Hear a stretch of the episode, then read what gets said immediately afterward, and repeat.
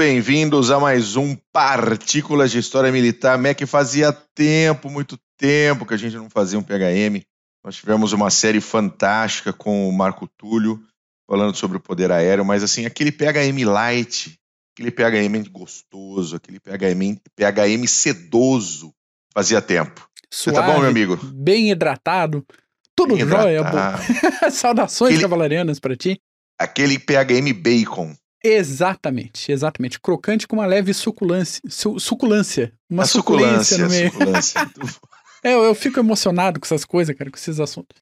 Saudações cavalarianas para ti, para você ouvinte que acompanha a gente aí. E vamos, vamos fazer esse PHM mais, mais light, né? Mais gostosinho vamos. aqui. Fazia tempo realmente que a gente não fazia, tava com saudade. É verdade. Eu lembro que o pessoal tá, tá um pouco tá um pouco aí excitado que a gente fale de Afeganistão, sobre a crise atual, né? Que acabou de ocorrer. Nós vamos falar, mas a gente está. Nós estamos sendo um pouco mais uh, uh, cautelosos em sair, a partir do momento que as coisas estão acontecendo, sair falando o que é, o que não é. É, é um negócio um pouco complicado. A gente não quer ser o fala bosta da estrela, entendeu? Vocês conhecem aquela bonequinha fala bosta da estrela? Então a gente não quer passar por ali. Então eu acho que daqui, daqui a algumas semanas a gente vai fazer um sobre Afeganistão, sobre está acontecendo. Tem muita informação ainda borbulhando, saindo pelos, pelos canais e pelos anais das redes sociais. Então, a gente vai chegar lá. A gente vai falar de Afeganistão hoje, mas não é desse, desse Afeganistão e dessa crise que a gente está vivendo agora. Exatamente. Bom, muito bem, Mac. O palco é seu, cara. Então, vamos falar aí, atendendo a um pedido feito especificamente pelo Daniel Araújo, que é membro do nosso canal no YouTube na categoria Sargento. Muito obrigado pelo apoio a gente vai falar um pouquinho sobre essas tentativas de conquista e dominação que aconteceram durante a história do Afeganistão e daquela questão, aquela expressão que ficou bem é, renovada agora do Afegãos, Afeganistão sendo um cemitério de impérios, né? Tem, tem cabimento isso? Então a gente vai dar uma, uma passada aqui. Primeiramente, o nome vem do sânscrito Asvakan, ou qualquer coisa parecida com isso. Não somos fluentes em sânscrito, ainda bem, não é mesmo? E essa palavra significava cavaleiros ou os criadores de cavalo, para se referir aos povos que viviam nessa região, na região especificamente ali da, do, dos sopés da cordilheira do Hindu Kush. E em tempos remotos aí, aqui eu tenho que deixar já o primeiro, uh, uh, o primeiro ponto extra. Ninguém conquista fácil um povo que tem tradição equestre. Lamento muito, não vou me desculpar por isso, são fatos, tá? São fatos de forma mais prática, o termo acabou se referindo aos povos de cultura pasto ou pastó, depende da, da tradução aí, que até hoje habitam a região lá. Então, esse é o início do nome e o fim do nome vem do persa e significa o, o lugar dos, né, a região dos. Então fica a região dos cavaleiros, dos criadores de cavalo, do pessoal que anda em cima dos beiçudos lá. Essa região é habitada pelo menos há 52 mil anos, com diversos reinos e dinastias ganhando poder, subindo, descendo, até que mais ou menos há 5 mil anos a região começou a ser povoada com vilas seminômades e depois vilas fixas. E dessa época já a gente tem a fundação de cidades como Kandahar. Então Kandahar é antigaça, antigaça, uma das cidades mais antigas do mundo. Além desses povos, a gente pode citar aí como presença a civilização do Vale do Indo, a civilização do Oxus, que é um rio que passa ali perto, o reino de Gandhara, o reino Camboja, que lá pelo século I, esse povo Camboja saiu em migração, passou lá perto do Tibete e terminou onde? No Camboja, que a gente conhece lá do lado do Vietnã. Então a origem desse povo é, é lá da, de perto Deram um bom passeio, né? Deram um bom passeio, foram é, é, procurando um lugar tranquilo para se instalar depois que eles saíram dessa região do Hindu Kush e terminaram lá no, no, sudeste asiático. E cada uma dessas civilizações acabou deixando um pouquinho e se misturando um pouquinho com os Pashtun nativos da região. A partir daí a gente entra numa sequência mais conhecida. Então, dominação dos Medas, dominação dos Persas, invasão do Alexandre o Grande, que normalmente é, é dado como o primeiro ponto ali da, do cemitério dos impérios, né? Que o Alexandre teria falado que é fácil de entrar no Afeganistão, mas é muito difícil de sair. Aí depois o Império Seleucida, que começou em, com a, um dos generais do Alexandre que ficou na, na região após a morte dele, uh, Império Maurya, Reino Greco-Báctrio, o Indo-Grego, Indo-Cita, Indo-Parta, e vê que tem um monte de indo isso, indo aquilo, pessoal, né? E a gente não costuma ler muito sobre a história uh, desses reinos da, do subcontinente indiano e tudo que acontecia por ali. A gente normalmente fica mais preso à história uh, europeia, um pouquinho de história africana, história das Américas e o que acontece para a Ásia, a gente passa batido.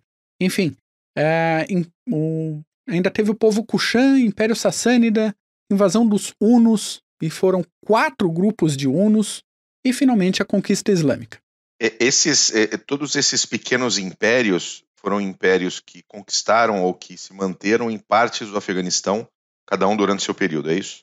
Partes, às vezes, toda a região do Afeganistão e é, arredores, né, o que a gente tem, todos os outros estões ali em volta, é, então, não é que a região dos Pashtun é, ficou sem ser dominada, ela foi dominada várias vezes e, em algumas situações, dinastias locais tiveram uma certa independência, tiveram seus reinos por um tempo e depois outros impérios vieram passando por cima e ficando um tempo, saindo um tempo.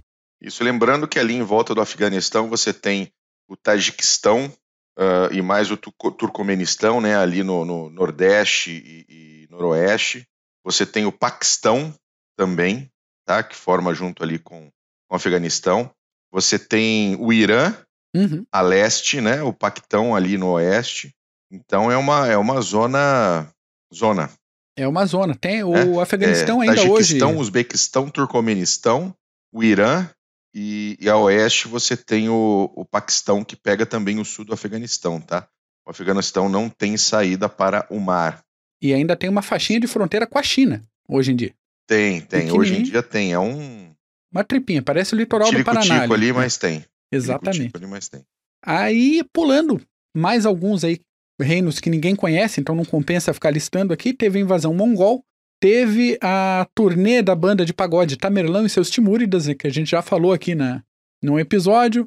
Tem os Uzbeques, os Safávidas, a dinastia Rotak, que era própria da região, uma daquelas que era própria ali da, da região deles. Império do Rani, dinastia Baraksai e, por fim, o início da influência britânica. Algum desses é, vale, vale a pena citar quanto tempo ficou no, no, dominando o Afeganistão ou foram períodos historicamente relativamente curtos? De, depende, depende. Cá tem é, dominações dessa que duraram uma, duas gerações, às vezes menos. Teve gente que ficou séculos ali, então a gente pode fazer uma pesquisinha e deixar na descrição do episódio ali um, um timeline de quem que passou, Legal. quem que ficou ali para o nosso ouvinte se situar. Legal. Falando em britânicos, a gente tem que falar que os britânicos foram ali para o Afeganistão preocupados. Ah, a bandeirinha, bandeirinha atrás e bandeirinha na caneca, coisa linda. Eles estavam preocupados com a expansão russa na região. A gente está falando de desde o finalzinho do século XVIII e durante o século XIX. Existia toda a questão da expansão britânica que todo mundo conhece, mas também uma questão de expansão russa, que a gente pode puxar lá, guerras russo-turcas, tem sei lá quantas ali. Então, toda uma disputa regional, essa disputa chegou ali na região do Afeganistão também. E além disso, ainda tinha a Pérsia querendo reconquistar terreno que ela já tinha conquistado ali por aqueles lados. Então foram três guerras anglo-afegãs e mais o cerco de Herat, até que em 19 de agosto de 1919, 19, 19, 19, os britânicos largaram mão e o Afeganistão passou a considerar esse dia finalmente como o dia da independência. A gente está falando de um território habitado é, com cidades e com vilas há 5 mil anos e a independência deles é em 1919, tendo domínio vem, do seu terreno. É, aí vem da, da formação de, de sentimento nacional, né? De país, nação e etc. Que veio na Europa principalmente no século XIX, a questão de formação de, de identidades nacionais de forma mais, mais intensa. Em 1973, acaba a monarquia no Afeganistão. A república tentou algumas reformas, a economia ia mal para caramba. Em 78, o governo resolveu matar o líder da oposição, que era do Partido Popular Democrático do Afeganistão, que não era nem popular nem democrático e que tinha apoio da União Soviética. Aconteceu, na sequência, um golpe, uma revolução, e no ano seguinte, com o argumento de apoiar a revolução dos irmãos afegãos, a União Soviética invadiu o Afeganistão só para se ferrar até 1989. Então, mais um que ficou em campanha, aí não ficou instalado, ficou em campanha durante 10 anos aí. E acabou. Acabou. De 89 a 96 foram duas guerras civis. Em 96 entra o Talibã no poder. Em 2001 chegam os Estados Unidos e depois de 20 anos acontece isso daí que a gente está vendo agora. Qual é a conclusão? Eu acho muito legal uma, uh, um título desse de Cemitério de Impérios, mas a coisa não é bem desse jeito também, né? Como a gente disse, um monte de gente passou por cima do Afeganistão. Afeganistão, Afeganistão mesmo, assim, de verdade, só no século XX, só a partir de 1919. E a região teve essa autossuficiência por pouquíssimo tempo né, durante a, a história. Por outro lado, se a gente for pegar aí uma questão mais cultural, os Pashtun continuam lá firmes e fortes, agarrados na cultura, agarrados na língua, agarrados nos costumes, de um jeito que, como diz até o Paulus, o Talibã toma cuidado e não entra em algumas vilas sem permissão e não deixa de respeitar as práticas dos Pashtun porque o buraco é bem mais embaixo. Pegando como referência século XX, é, 19 século XX, é fato também que a Inglaterra, a União Soviética e Estados Unidos, que foram as três principais potências nesse período, tentaram dominar, tentaram chegar, tentaram se instalar e não conseguiram. Então, tem um, um pouco de fundamento essa questão, essa questão de cemitério de impérios, mas é uma coisa uh, recente, apesar de ter essa, aquela ligação com Alexandre o Grande lá atrás, é, é mais ou menos, não é, não é tão é um, preto no um branco. Pouco, assim é um pouco de exagero, né? Acaba é, sendo um é. pouco de exagero. Exatamente. Exagero. Olha, hoje tá, hoje tá dureza a coisa. Tá difícil. Tá, tá foda. Porque você tem a questão britânica que era puramente. Não, não era instalar e transformar aquilo numa Grã-Bretanha. Né? Era uma questão de garantir que os seus interesses dentro daquela região seriam efetivamente levados a sério. E aí, óbvio, tem a instalação de um governo afegão pró-Britânia, então, é, é, é, não, é aquela, não é aquela coisa que nós vemos com relação a você fazer uma invasão, uma ocupação, e, e aí você ter a sua cultura sobrepujando a cultura local. Exato. Uhum. O mesmo aconteceu com os soviéticos.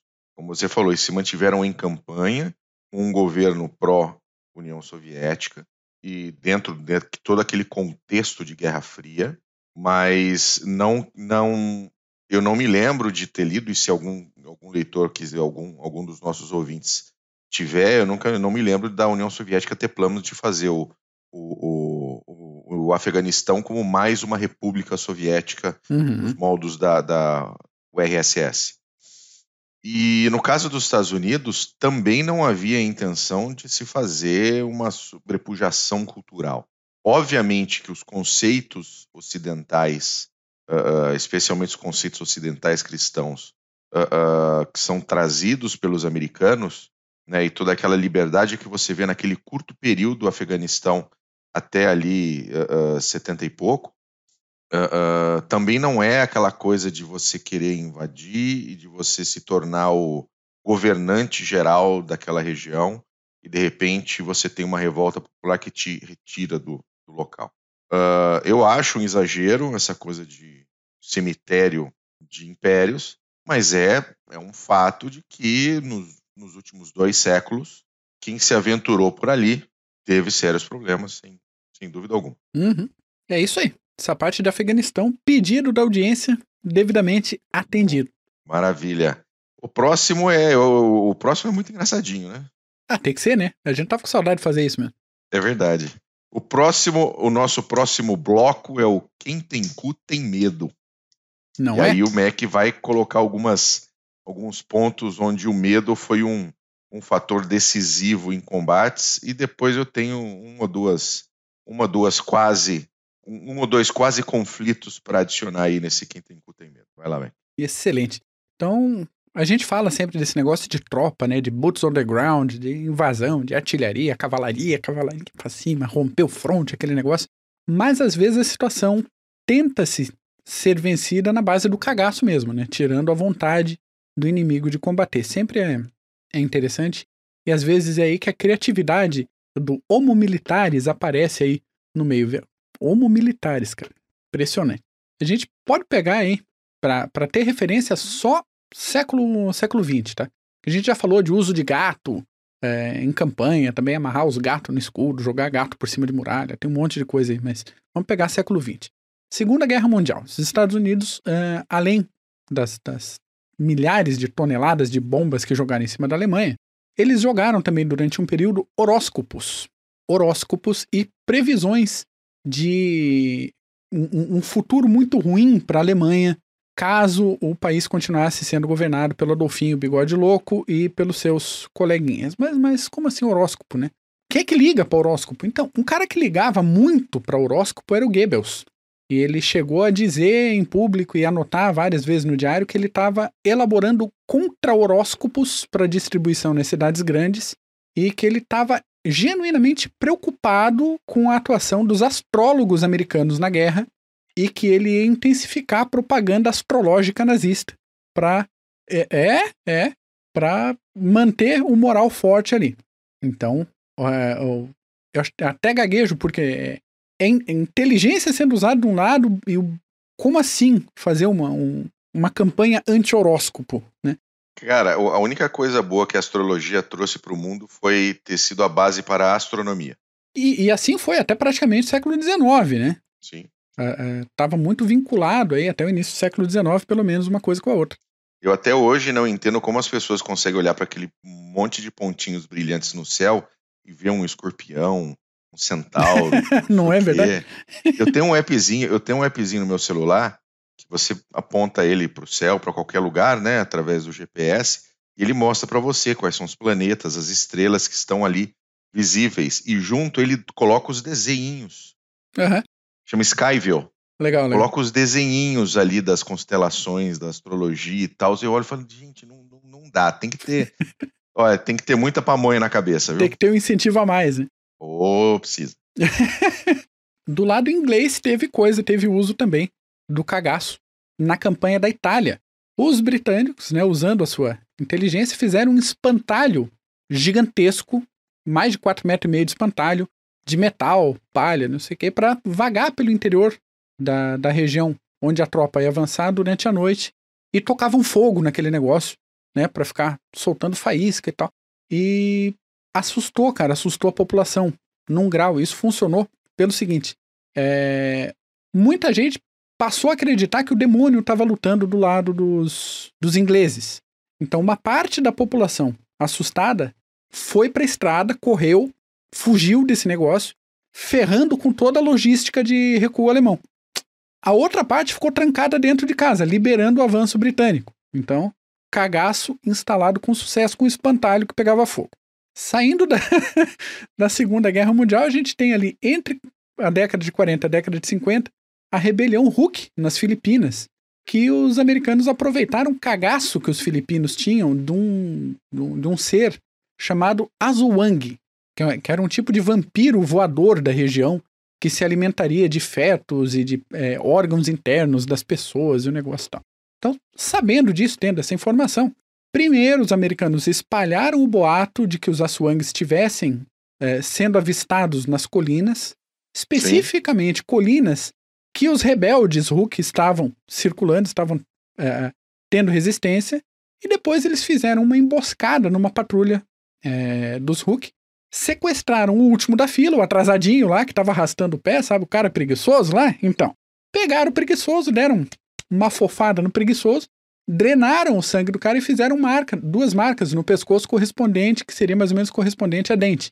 E largaram de volta ali para a patrulha achar na volta.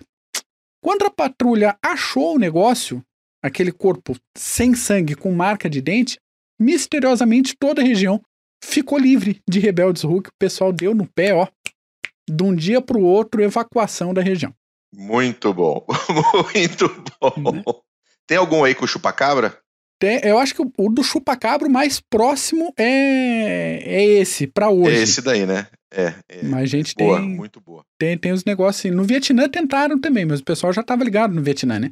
Que foi feita a operação Alma Penada, que a base era a seguinte: acreditava-se que os vietnamitas tinham é, um, um costume, e tinham de fato, de fazer um enterro decente para os seus mortos para a alma não ficar vagando pelo mundo. O que, que o, o pessoal fez? Ah, vamos instalar umas caixas de som e vamos tocar uns gritos aí, vamos tocar uns lamentos, pessoal berrando, dizendo para os soldados do Vietnã do Norte voltarem para casa, porque não, não valia a pena morrer ali e tal. Porque o povo, né? Guerra de selva, o povo morria e ficava sei lá quanto tempo, sem ser encontrado, sem ser enterrado, enfim. Só que o rolê não funcionou, e daí os técnicos de som do, do, dos Estados Unidos começaram a reparar que eles tomavam mais tiro quando estavam tocando esse negócio do que quando eles não estavam fazendo nada.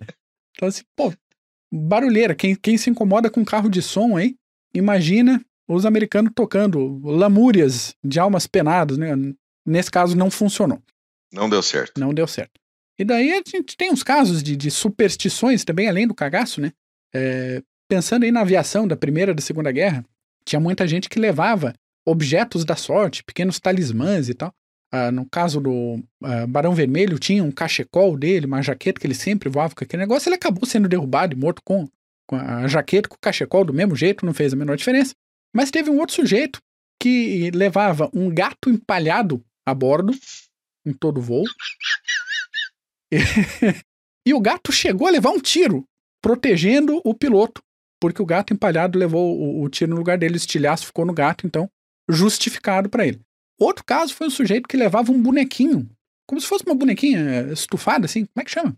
Recheado, tô pensando em comida, mas com.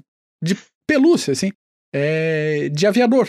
Era um, uma bonequinha de aviador. E o cara sempre levava aquilo, fez várias missões e tal. E a única vez que o cara esqueceu para trás esse bonequinho, o avião sumiu, caiu e nunca mais foi localizado. Nem o avião, nem o piloto. Porém, o bonequinho está bem e está preservado no Museu da Força Aérea da Nova Zelândia. Muito bom. E para fechar esse negócio, outra tradição que eu acho esquisitíssima, né, superstição esquisitíssima é da Marinha dos Estados Unidos. Eu não sei se está vigente ainda, mas parece que você não podia lavar a tua caneca de café, tua xícara de café. Então, quanto mais manchas e quanto mais é, incrustada, mais temperada, mais destaque é, moral, mais autoridade você tinha ali, porque aquela caneca tava com marcas de cafés de sei lá quanto tempo ali. Isso com aquele monte de água em volta, né? Na marinha o pessoal fica regulando água para lavar caneca de café, vai ser porco, assim. enfim. É, é isso. É eu, eu, eu, vou perguntar, eu conheço, eu conheço um veterano, eu conheço não, eu tenho um amigo que conhece um veterano da US Navy, eu vou pedir para ele perguntar se ainda existe essa, essa tradição dentro da, da Marinha Americana. Por favor, faça isso. Muito bom.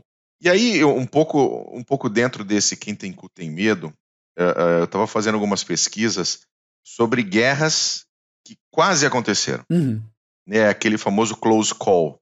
Né, não seria Guerra Fria, né, não é aquele conflito que está há anos acontecendo e que não, não há tiros disparados, pelo menos entre os, os principais participantes. Mas aquelas que quase deu, entendeu? Tipo, tipo aquele tipo uh, uh, mísseis de Cuba, a crise dos mísseis de Cuba, que quase. O dedo tava coçando grande... ali, mano. Isso, exatamente. Eu tenho, então eu tenho duas aqui que são muito interessantes ali do século XIX. A primeira é uma guerra. Então eu vou falar o nome da guerra, mas ela não aconteceu, tá? é a Guerra Franco-Britânica de 1858, tá? Então, no, no, em janeiro de 58, 14 de janeiro, um nacionalista italiano de 38 anos, chamado Felice Orsini, saiu de uma multidão numa rua movimentada de Paris e jogou três bombas na carruagem do imperador Napoleão III e sua esposa, Napoleão III, que é sobrinho daquele Napoleão que todo mundo conhece, aquele baixinho chato. O, o Napoleão III estava indo, estava a caminho para assistir uh, a ópera de Rossini e Guilherme Tell, mas saiu ileso do ataque. Ele e a esposa nada aconteceram. Entretanto, ali no, no, no ambiente onde eles estavam, né, no meio da multidão, oito pessoas morreram e mais de 140 ficaram feridas.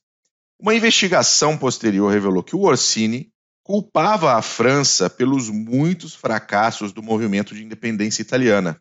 Okay. E ele obteve os explosivos que ele usou aquele dia em uma viagem à Grã-Bretanha, algumas semanas antes.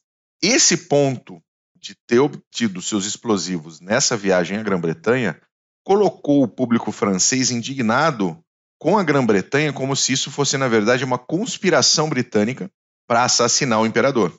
Uhum. Tá? E aí a França queria a guerra. Tá? A França queria a guerra, pelo menos o povo francês. E aí lá na Grã-Bretanha, a maior parte do exército britânico estava no Império, estava nos confins do Império. A Inglaterra basicamente não tinha defesa, tá? E essa crise aconteceu da noite para o dia. E ela desencadeou um movimento voluntário dentro do Reino Unido que viu a formação de um Exército Nacional de Cidadãos. Tá?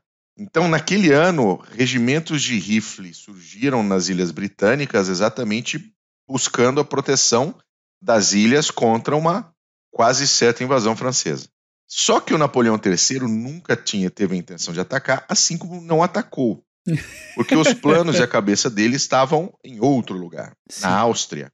E ele se viu em guerra com a Áustria em 1859, um anos depois. Então, essa guerra franco-britânica de 1858, que quase foi, não aconteceu. A emergência acabou, né, esse exército de voluntários foi basicamente desmobilizado, mas foi aquele quase, aquela almost there uhum. entre, entre franceses e britânicos de novo, né? De novo. Eu acho, eu acho legal essa questão de mobilização do exército, né? Porque a gente já comentou aqui também, mas é bom voltar, que a Força Aérea é a Royal Air Force e a Marinha é a Royal Navy. O exército é British Army. A hora que precisa defender a terra, é o exército não é da, da rainha do rei, o exército é do, do povo. Isso. O, o, exército britânico ele é do parlamento, né? Ele é do povo e a autorização da existência de um exército britânico ela é dada a cada cinco anos pelo próprio parlamento. Então, o exército britânico, apesar, dele ser, apesar da rainha ser o comandante em chefe, ele é uma prerrogativa do parlamento e não uma prerrogativa do monarca. Isso, isso é interessante, tanto que ele não é o Royal Army, é só o Army, British Army. Muito bom. E o segundo caso que eu tenho aqui de quase guerra é o caso Trent, tá? Em novembro de 1861, em plena Guerra da Secessão, um navio de guerra da Marinha dos Estados Unidos, o San Jacinto, abordou um navio postal britânico chamado Trent, que estava ali em áreas caribenhas. Os marinheiros americanos embarcaram, revistaram o navio e encontraram dois diplomatas confederados escondidos no porão. Olha a treta. E esses caras tinham pego carona no Trent para contornar o bloqueio que, que, os, que, o, que o norte fazia nos portos do sul e conseguir chegar a Paris e Londres para começar contatos diplomáticos e eles visavam reconhecimento oficial é, da dos Estados Unidos Confederados, né, e também esperavam trazer França e Grã-Bretanha para a guerra ao seu lado, contra o Norte. Tá? Os Estados Confederados da América estavam tentando, que eles viam que né, a coisa tava, ia, ia dar ruim, mas buscaram essas, essa aliança, por isso que eles estavam dentro do Trent o Trent seguia para a Europa e eles queriam pegar essa caroninha para tentar iniciar essas, essas relações diplomáticas. Né? Indignado com o, a invasão ao seu navio, o Reino Unido exigiu um pedido de desculpas de Washington, que ele considerou ser um assédio ilegal dos seus navios em alto mar. Nenhum pedido de desculpas aconteceu e Londres despachou 14 mil soldados para o Canadá e ordenou às autoridades da colônia de Ontário e de Quebec que levantassem 40 mil soldados de milícia para entrar em guerra com Washington. Tá? Uh, a Confederação achou que né, agora deu certo, agora o, o, a Grã-Bretanha vai atacar o, os Estados Unidos ao norte, pelo Canadá, e no, a guerra vai acabar, nós vamos ganhar a guerra. Só que o Lincoln, né, querendo evitar uma guerra em duas, duas frentes, uh, neutralizou a situação, liberando os dois diplomatas rebeldes, e aí a temperatura abaixou. E, obviamente, a gente sabe, nunca houve essa invasão britânica no norte do, dos Estados Unidos. De qualquer maneira, não houve nunca nenhum pedido de desculpas pelo assédio ao navio postal britânico Trent, estava ali nas, nas águas do Caribe. Outro quase, outro close call de guerras aí Resolvido no cagaço esse também, hein? Oi? Resolvido no cagaço esse também. Também, no cagaço. O Lincoln falou: vai dar merda, eu vou me fuder, liberta os dois aí e vê se só isso, só isso resolve. Resolveu, porra, beleza. Beleza, segue, segue a vida. Excelente. Siga lá a pelota. Tô bom. Siga lá pelota, mas para você ver, cara, tem muito close call. Aí no próximo PHM eu vou trazer mais alguns bem interessantes aí para o nosso pessoal. E se você quer, quer vir e quer, quer trazer sugestões de pauta para nós, coloca lá nos comentários.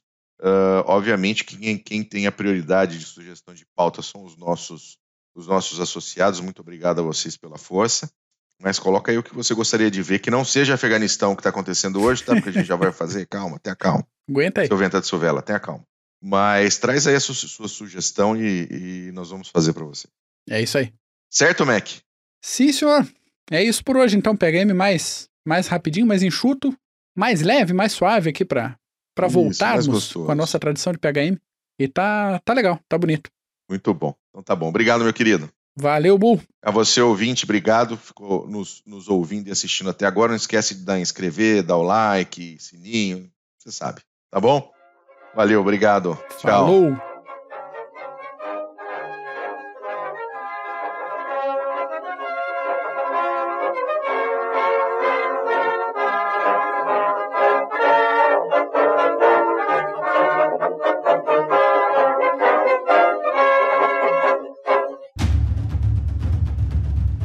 O processo de internacionalização das empresas vem colocando cada decisão institucional à prova. E para ter destaque nesse cenário cada vez mais dinâmico, é necessário que o profissional compreenda questões políticas, geopolíticas, estratégicas, diplomáticas, jurídicas, sociais e éticas. Nesse sentido, a Columbus, pós-graduação de alta performance, promove o curso de Relações Internacionais e Diplomacia Empresarial este curso é coordenado pelo professor Marco Túlio Delgobo Freitas e é voltado para profissionais que trabalham em um contexto internacional ou queiram atuar na área de relações internacionais. Se a sua área de atuação for direito administrativo ou gestão estratégica de marketing, a Columbus também tem cursos de pós-graduação que vão te ajudar a desenvolver habilidades e competências para sair na frente como um profissional completo e dinâmico. Acesse o site columbuseducacional.com.br. Informe que conheceu os cursos através do podcast Clube dos Generais e garanta 10% de desconto.